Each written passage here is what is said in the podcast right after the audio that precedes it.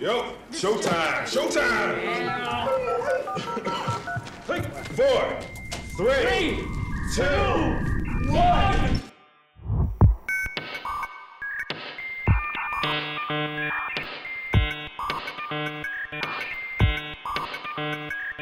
En la era paleozoica de la Internet, es decir, entre 1998 y el 2000, existió algo llamado Napster. Well, I founded an internet company that let folks download and share music for free. Kind of like Napster. Exactly like Napster.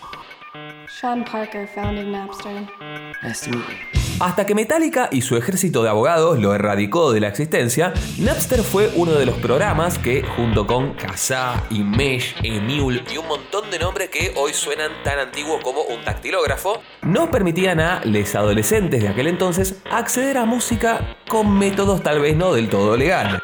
Welcome to our show, Hack the Planet. Hack the planet. De repente apareció una aplicación llamada Spotify. Aunque hubo otras antecesoras, lo que logró esta empresa, con un modelo de negocios bastante interesante, fue algo que era casi impensado hasta ese entonces, que es matar la piratería. Desde ese entonces, cualquiera cuenta con la posibilidad de acceder a música a escala global de forma bastante económica y sencilla, pero no gratis ni tampoco sin consecuencias. Want a break from the ads? If you tap now to watch a short video, you'll receive 30 minutes of ad free music.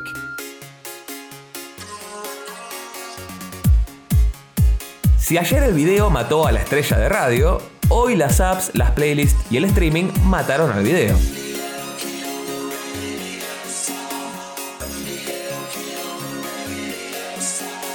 ¿Cómo sabe el algoritmo lo que quiero escuchar o ver en un momento determinado? Y dando un pasito más allá, ¿cuál es el impacto que tiene esta forma de consumir cultura en nuestra propia identidad? Hola, soy Hernán Escudero y estás escuchando Buena Data, un podcast para entender, desmitificar y cuestionar el mundo de los datos y el uso de algoritmos. Aquí vamos a hablar de la ética en la inteligencia artificial, de los sesgos en la tecnología y cómo nos afectan como sociedad, discutiendo la realidad de una disciplina en constante evolución, cuyo crecimiento y omnipresencia nos afecta a niveles que aún no conocemos del todo. En el capítulo de hoy vamos a hablar de los sistemas de recomendación y cuál es el lugar que ocupan aplicaciones como Spotify, Netflix o Facebook en la construcción de una cultura digital. Así que sin más preámbulos, arranquemos con buena data.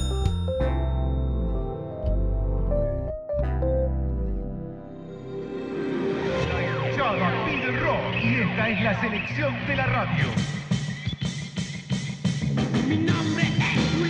Corría el año 1995 y para el Hernán de 7 años, entender que era abarajar una bañera no iba a ser una cosa sencilla. Pero algo era seguro. Si quería lograrlo, tenía que escuchar la canción más de una vez y no solo repetirla de forma incesante en mi cabeza. Afortunadamente, en mi casa había un pequeño mini componente con grabadora de cassettes, así que era cuestión de sentarme delante de la radio a esperar que el operador de turno decidiera pasarla nuevamente y estar atento para apretar rec y play, las dos teclas juntas a la vez, para capturar ese pequeño momento en el tiempo, en una cinta cada vez más desgastada de tanto hacer este mismo ejercicio una y otra vez. ¿Y dónde escuchaba esto? Por supuesto que en mi fiel Walkman. Un dispositivo grandote como un ladrillo, pesado, amarillo, todo de plástico y con un sticker de Fido Dido, la mascota noventosa de Sprite en aquel entonces. Esta pequeña oda a la infancia en los 90 tiene un propósito, que es refrescar o contar, dependiendo de tu edad, cómo era escuchar música en aquel entonces, cuáles eran las condiciones materiales que hacían posible entrar en contacto con el arte, en este caso la música, que en lo personal siempre fue lo que más me movió. Lo que se escuchaba en aquel entonces, es decir, lo que era mainstream, estaba únicamente dictaminado por la tele, por la radio o por las revistas.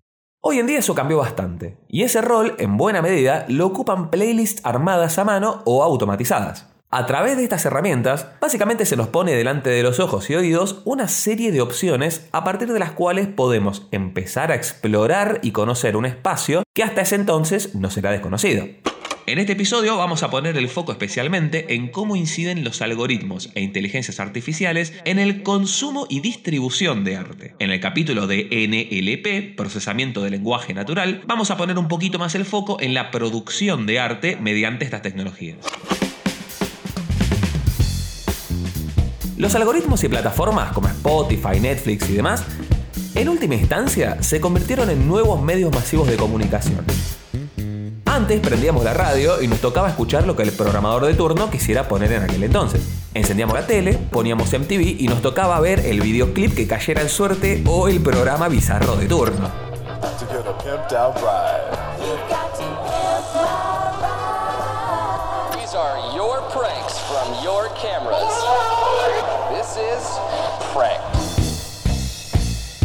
Y quiero remarcar este punto porque no es menor.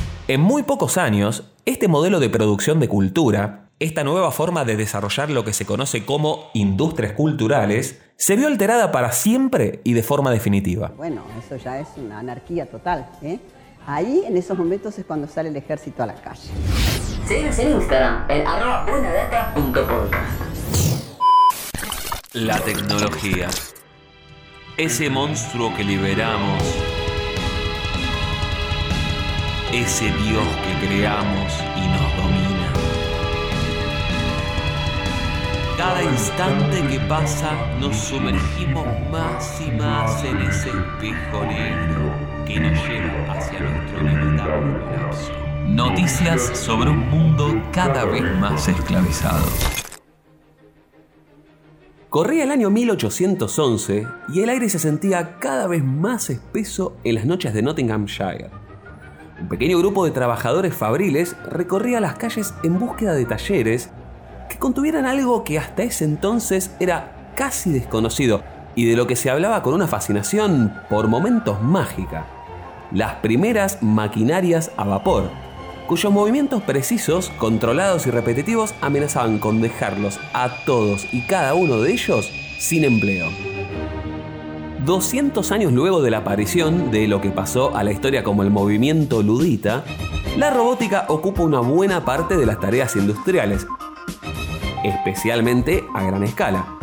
Pero los nuevos desarrollos en la materia, alimentados por la nueva ola de desarrollos de Machine Learning e inteligencia artificial, están llegando a puntos casi de ciencia ficción. La analogía acá es con un perro lazarillo.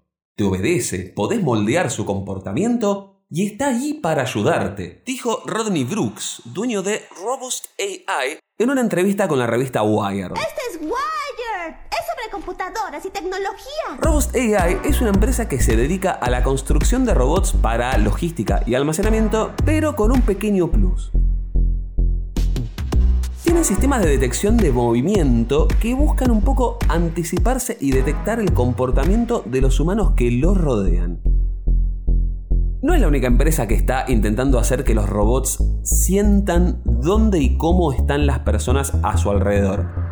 Sorprendiendo a exactamente cero personas, Amazon develó en agosto de 2022 a Proteus, su primer robot completamente autónomo, capaz de levantar cargas pesadas y detectar si hay humanos en el medio de su camino para correrse y hacer alguna maniobra que evite llevárselos puestos. Y prepárate porque el próximo paso, según Brooks, es que sus robots puedan anticiparse a las necesidades que tienen las personas en el momento de ejercer su trabajo y ser proactivamente colaboradores en vez de limitarse a recibir órdenes.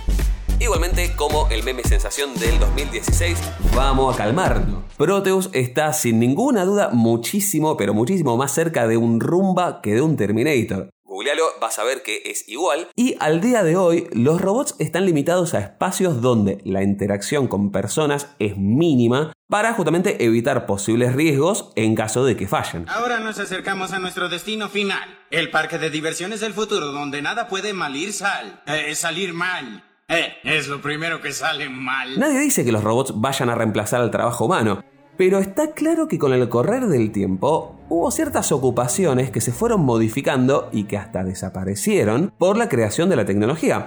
Por poner un ejemplo claro, los trabajadores de la Tierra de hoy en día cuentan con desarrollos y maquinaria que hace un par de siglos no era ni siquiera posible soñar. O sea, en el momento de la fundación y en el origen mismo del sistema capitalista. Y esto altera no solo la calidad, sino la cantidad de trabajo necesaria para producir aquello que necesitamos. La emergencia de tecnologías como la robótica y la inteligencia artificial son una parte más de todos estos procesos históricos. Y en ese sentido lo que creo que va a ser interesante es ver qué es lo que va a pasar. Si la emergencia y multiplicación y adopción de esta clase de tecnologías van a representar más pobreza y más desigualdad, o si van a ser parte de un cambio estructural en la forma en la cual organizamos este sistema de su raíz, modificando lo que consumimos y cómo lo producimos, es decir, cómo trabajamos para lograr un estado en el cual el planeta entero y la humanidad como una parte de ella recupere un muy necesario punto de equilibrio.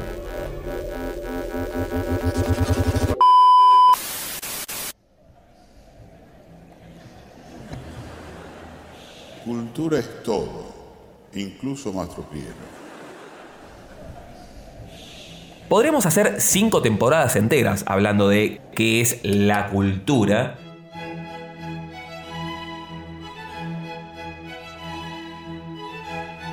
Y hay decenas o cientos inclusive de definiciones posibles, pero la idea central es que la cultura es ni más ni menos que aquello que nos convierte en seres humanos.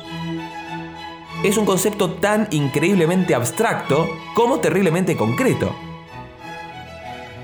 Los relatos que nos contamos sobre cómo funciona el mundo y sobre el lugar que cada quien quiere ocupar en él marcan esta relación tan delicada entre cultura e identidad. Y en esta línea, entender cómo consumimos cultura implica necesariamente entender cómo la producimos. Entonces, para empezar, hagamos uso de una técnica súper moderna y retrocedamos 5 segundos. En esta línea, entender cómo consumimos cultura implica necesariamente entender cómo la producimos. Entonces, la idea de la cultura como un objeto de consumo y por lo tanto como una mercancía que puede producirse en masa no es para nada nueva. En este sentido, el término cultura de masas tiene por lo general una connotación negativa, algo producido de forma industrial y mecánica para mantener en movimiento las ruedas de un sistema que requiere que haya artistas y seguidores en contraposición a una alta cultura como algo de estatus, buen gusto y fineza. Con nosotros, la señora Mirta Legrand. Entonces, por un lado, tenemos la cultura masiva, como una cosmovisión fabricada de arriba hacia abajo, donde corporaciones como Sony, Netflix, Amazon y demás inciden de forma muy directa en cuáles serán los objetos culturales que serán fabricados, distribuidos y por lo tanto consumidos por una buena parte de la población. Como explicamos si no, este aluvión de series que van teniendo las distintas plataformas audiovisuales, por ejemplo. Pero por el otro lado, también hay que tener en cuenta el juego inverso donde lo que se entiende como cultura popular emerge de abajo hacia arriba y construye otro tipo de cosmovisiones con otro tipo de mensajes y de miradas sobre el mundo. Vale la pena aclarar que no es que una serie, una película, una canción, un libro o lo que fuere pertenece a la cultura masiva o a la cultura popular. Sirve más bien pensarlo como polos, como puntos ideales que orientan la mirada y ayudan a pensar cómo nos relacionamos con lo que nos gusta y cómo es que se construye socialmente qué es aquello que nos gusta y qué es lo que no.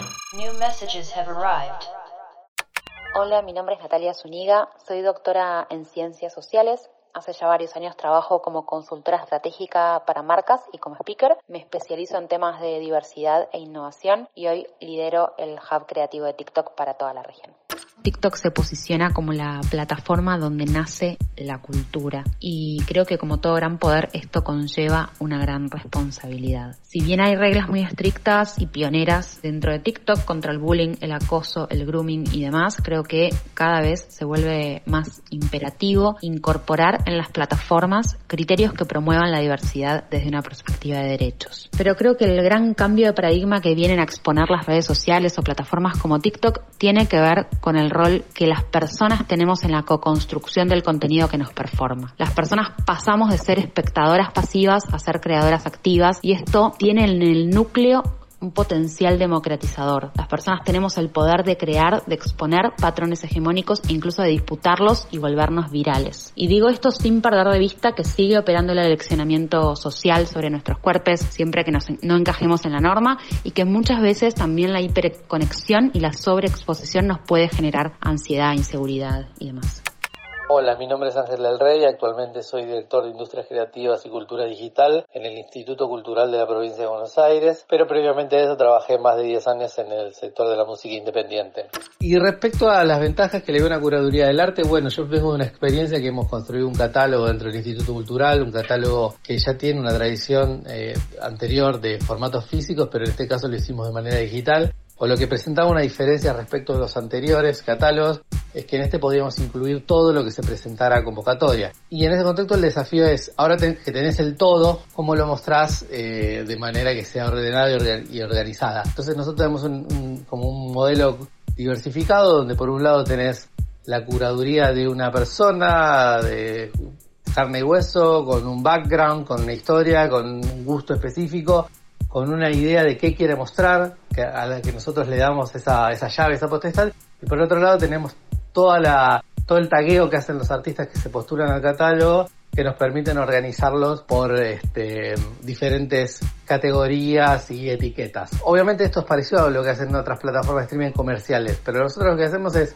primero que no alojamos la música, sino que nos presentamos como un filtro entre las plataformas y, el usuario, embebemos esas plataformas y mostramos recorridos que tienen que ver con la música que queremos mostrar dentro del catálogo que es el de la provincia de Buenos Aires. Buena data. Ahora sí, entonces llega el momento de ver cómo funcionan estos algoritmos que nos hacen bailar a su ritmo. Legalmente obligado a hacer este chiste espantoso. Les pido mil disculpas.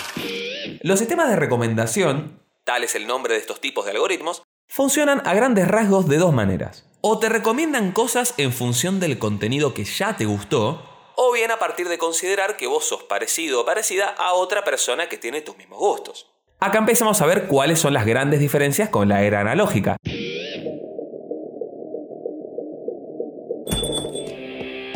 Hola, hace tiempo que no siento la buena vibra en la música. Donde por ahí antes uno hablaba con una amiga, iba a una disquería y le decían, Che, escuchate este disco que está buenísimo. Ese disquero, ¿por qué te lo recomendaba? Porque sabía lo que te gustaba a vos. ¿Cuáles son más o menos los estilos musicales que te gustan? Es decir, tiene datos sobre vos que usa para darte una recomendación. Adivina qué hacen los algoritmos. Toma los datos que tiene sobre vos para darte una recomendación. Y como veníamos hablando, hay dos formas posibles de hacerlo. O pensando qué es lo que le gustó a gente como vos, y acá viene una pregunta muy picante. ¿Quién es la gente como vos? O a partir del contenido, donde básicamente se buscan cuáles son las puntuaciones y atributos que otra persona le puso a un determinado video, canción, libro, serie o lo que sea, y recomienda en función de piezas similares a las que ya consumiste. Pensemos en Netflix como ejemplo. Tiene algo así como 150 millones de usuarios y un aproximado de 17.000 títulos en total. Simplificando un poco la cosa, para entender cómo funcionan estos algoritmos, pensá en una matriz, básicamente una tabla de Excel con un montón de filas y un montón de columnas, donde cada fila es un usuario y cada columna es cada uno de estos títulos.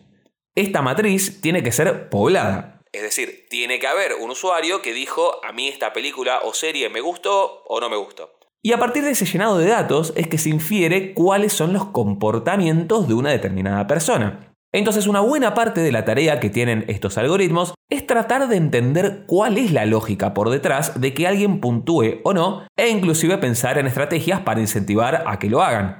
Como por ejemplo, en el medio de una narración o lectura de guion, recordarte que podés suscribirte a este podcast en tu app favorita y si lo estás haciendo en Spotify, que le des la cantidad de estrellas que te parezca conveniente. Si el algoritmo no conoce nada sobre la persona, difícilmente puede opinar al respecto. Esta es una de las principales dificultades que tienen esta clase de modelos, sobre todo cuando recién empiezan a interactuar, mejor dicho, cuando uno empieza a interactuar con esta clase de modelos, que es que todavía no le dio los suficientes datos como para que puedan opinar al respecto. Esta es una de las principales dificultades que tienen los algoritmos de este estilo y estas plataformas al momento de brindarte eh, lo, lo, que tenés que ver o lo que podrías ver a continuación, cuando recién uno empieza a utilizarlas, que es que como todavía no tienen dato e información sobre quiénes somos y sobre cuáles son los consumos que nos gustan, estas plataformas no te recomiendan cosas acertadas o directamente no lo hacen porque no te conocen. Por otro lado, así como los sistemas identifican estas cosas y te pueden decir, bueno, como a esta persona le gustó, también escúchalo vos, lo que hacen además es analizar qué es lo que pasa adentro de cada canción. Hay básicamente dos grandes herramientas que se usan para trabajar en lo que es música.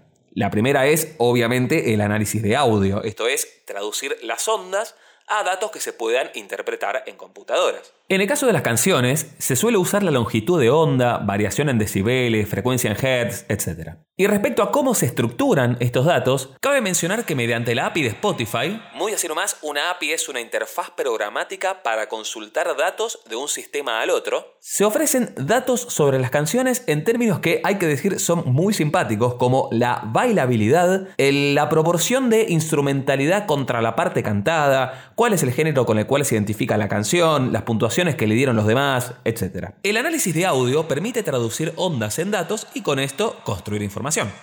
La otra herramienta típica tiene que ver con la rama de la ciencia de datos que se conoce como NLP o procesamiento de lenguaje natural. Las técnicas de esta rama se utilizan para ver de qué hablan las canciones y hacer análisis sobre las temáticas de las cuales tratan. Entonces, así como vimos que los algoritmos pueden interpretar los datos a nivel de musicalidad, por ejemplo, pueden decir cómo este tema es de metal progresivo. Suena Dream Theater con su tema As I Am.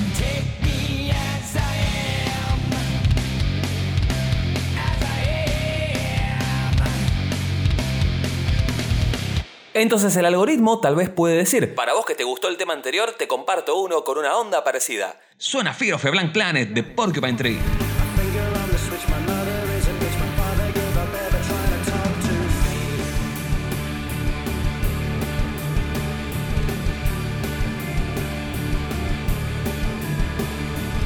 Pero también puede recomendarte cosas a partir del contenido de las canciones. Por ejemplo, la canción As I Am de Dream Theater habla de ser auténtico y fiel a uno mismo. De acuerdo al contenido del tema musical, el algoritmo te puede recomendar una canción que trate exactamente de eso mismo. Suena As I Am de Justin Bieber.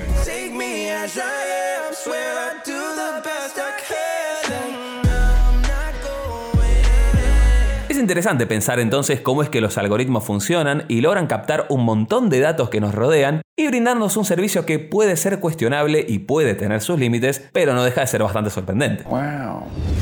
Síguenos en Instagram, en Ahora que entendemos un poco más sobre cómo entender lo que es la cultura en sí, por un lado, y sobre cómo operan los sistemas de recomendación, por el otro, podemos profundizar un poquito más en algunas cuestiones. Y esto está bastante asociado con un fenómeno muy actual, que es lo que se conoce como cámara de eco. Esto es que las redes sociales solo te acercan perfiles de cuentas o personas que ya son más o menos como vos. Entonces, tanto en el terreno de lo social, de lo cultural, así como de lo político, esto lleva a que nunca estés en contacto con opiniones o expresiones que no sean las que ya tenés de antemano y confirmando lo que ya sabías, pensabas o conocías como lo único válido. De hecho, hay muchos estudios que hablan de cómo las redes sociales no hicieron más que aumentar la polarización existente y en buena medida las acciones que no hacen más que contribuir a esta cámara de eco influyen en eso. Y acá uno podría preguntarse cómo entrar en contacto con estas expresiones, con estas ideas, con estas culturas que son distintas a las propias. En otros términos, cómo entrar en contacto con la diversidad. Entonces ahora podemos darle una vuelta de tuerca más a este problema que arrastramos desde el primer capítulo y que parecía ser solo filosófico, esto de la realidad y cómo la bajamos en datos. Hoy más que nunca, lo que no se puede construir en formato de datos, es decir, lo que no se puede trasladar de la realidad a datos abordables, construibles, observables, medibles, etc., esencialmente no existe, porque es inasible, es decir, nada se puede hacer con eso. Y considerando lo que venimos hablando sobre identidades digitales y culturales, aquella expresión que no pueda traducirse a esta nueva forma de llegar a los demás, a estas aplicaciones, a estas plataformas, a estos sistemas, es casi lo mismo que que no exista. Esto desde la perspectiva individual de un cineasta de Lander tal vez es meramente triste, pero si lo llevamos a escalas un poquito más grandes ya pasa a ser preocupante. ¿Qué pasa cuando hay un montón de expresiones culturales y artísticas que no llegan a estos algoritmos, que no han sido debidamente captadas de la realidad y que no han sido, digámosle, tamizados por estas nuevas estructuras y tecnologías que se nos han sido impuestas? El arte es, en buena medida, lo que la sociología de las emociones definió como un mecanismo de soportabilidad social. Yendo bien a lo concreto, es eso que nos ayuda a aguantar todo lo que se nos tira, a tratar de encontrarle un sentido a cómo es el mundo y refugiarnos en un discurso compartido, a canalizar bronca e impotencia, a atravesar los dolores más intensos y las alegrías más profundas. Entonces, ¿qué pasa cuando ese arte es únicamente accedido mediante herramientas que no son nuestras? Cuando hay una empresa en el medio. Porque no nos confundamos, no es una opción para un artista, o como se dice hoy en un giro muy postmoderno, creador de contenido, no estar en Spotify, Tidal o demás. No es una opción para un emprendedor no estar en redes sociales como Instagram o TikTok son parte fundamental y necesaria de la presencia, término cargadísimo de sentido, en la sociedad actual. Es crítico tener en cuenta que lo que está en jaque no es poca cosa, son identidades enteras. Lo que no está no existe y lo que no ha sido incluido en estas plataformas hegemónicas no existe. Y aún no podemos decir a ciencia cierta cuáles son las consecuencias que va a tener esto sobre nuestro presente y sobre nuestro futuro colectivo. La tecnología. Esa creación que nos enorgullece. Esa herramienta que nos damos y nos hace mejores. Cada instante que pasa avanzamos más y más lejos en ese viaje a las estrellas que nos lleva hacia el nacimiento de posibles mejores mundos. Noticias sobre un mundo cada vez más liberado aunque estés hecho de piezas nuevas, usadas o de refacción, puedes brillar, no importa de qué estés hecho. Así como en medicina existe la idea de prevenir antes que curar, en el ámbito tecnológico empieza a cobrar cada vez más impulso la idea de prevenir antes que reparar. Sin entrar en demasiadas discusiones respecto de la obsolescencia programada y cuál es la vida útil que tiene un producto, lo cierto es que, citando un axioma que me dijo mi viejo una vuelta cuando me vio sufrir por un disco rígido que se quemó, las cosas andan hasta que dejan de hacerlo. Espero que os haya iluminado. Por eso está cobrando cada vez más fuerza la idea del mantenimiento predictivo. Esto es usar las herramientas del Machine Learning para poder adelantarse al momento en que una maquinaria se rompa para poder actuar de manera preventiva. De acuerdo al Wall Street Journal, se estima que en 2020 estos servicios movieron unos 4 mil millones de dólares y es una cifra que se va a multiplicar por 5 para el 2027. Ojo, entiendo que capaz esto parezca una pavada, pero la realidad es que es una aplicación muy interesante y que puede tener, y de hecho tiene, impactos muy concretos, los cuales se hicieron especialmente obvios después de lo que fue la pandemia. Porque básicamente, si podés predecir cuándo se va a romper una maquinaria, te ahorras muchísimos costos de logística. Y no solamente económicos, sino también costos ambientales. Todo lo que es los traslados de, de las autopartes. Además, esto permitiría impulsar bastante al sector industrial que elabora los distintos repuestos, dado que tendrían otra clase de previsibilidad.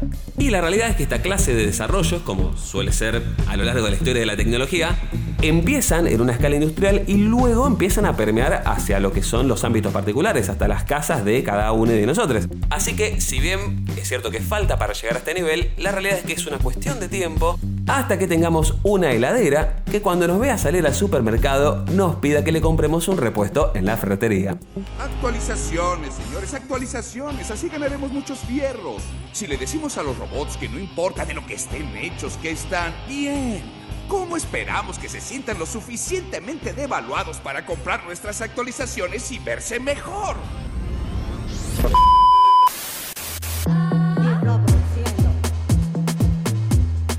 El reggaetón es un género nacido en Puerto Rico, que podríamos decir que hoy en día es el más escuchado a nivel mundial, que está incorporando con cada vez más ritmo a figuras nacidas en Argentina a sus puestos top de popularidad. Al momento de escritura de este guion, veo que nuestro seleccionado nacional perdió el Mundial del Asado a manos del combinado de Dinamarca. Que nos dio a Merciful Fate, banda que conozco por el increíble cover que hizo Metallica en su disco Garage Inc., que me acompañó en buena parte de mi adolescencia. Si bien una vez más tengo más preguntas que respuestas, lo que tengo muy en claro es que nada del sincretismo musical y cultural que les acabo de describir hubiera sido posible sin la tecnología que permitió crear y compartir todo esto. El arte es conectar con otros. Es una parte ineludible de lo que nos hace seres humanos. Es la capacidad de dejar algo que pueda trascender en tiempo y espacio y que ese algo nos permita reconocernos en otras personas, con la cual compartimos algo que muchas veces es difícil de explicar en palabras, pero que está ahí de forma intangible. Y como bien dice ese lugar común en inglés, sharing is caring, una frase cuya complejísima traducción sería algo así como compartir es un acto solidario, un acto de preocupación. Y recomendar una serie, una canción, un libro, una cuenta de Instagram o por ejemplo buenadata.podcast en Instagram, cualquier recomendación es parte de eso. Pero hay un balance muy delicado entre una recomendación que busca transmitir algo, compartir algo, y otra que solo busca mantener una rueda de consumo audiovisual girando en el interminable negocio de la explotación de nuestra propia capacidad de atención. El desafío está en encontrar la forma de que la tecnología sirva para compartir desde aquello que nos conecta y nos hace humanos. Y no para mantenernos sumergidos en un escroleo automático y customizado para nuestros ojos y oídos, que nos encierre más y más y más en nuestras propias pantallas y auriculares, con un entretenimiento que nos aburra hasta que la muerte o la batería del celular nos separe.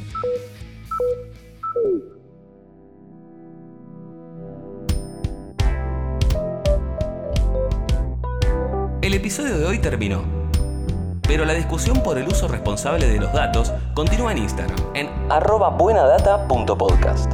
También me podés buscar en LinkedIn como Hernán Escudero, donde comparto y divulgo más información sobre la ciencia de datos. Y si querés saber un poco más sobre cuestiones técnicas, podés buscar lo que hacemos en deployer.ai, una agencia de datos especializada en la puesta productiva de modelos de Machine Learning que comparte todo lo que aprende e investiga. Hacemos buena data. Madrecaster Media, producción, edición, diseño sonoro y postproducción sonora. Circular.lat, en comunicación y dirección de arte. Y Hernán Escudero en idea y música original, producción, guion y grabación. Esto fue Buena Data y nos volveremos a escuchar en el próximo episodio.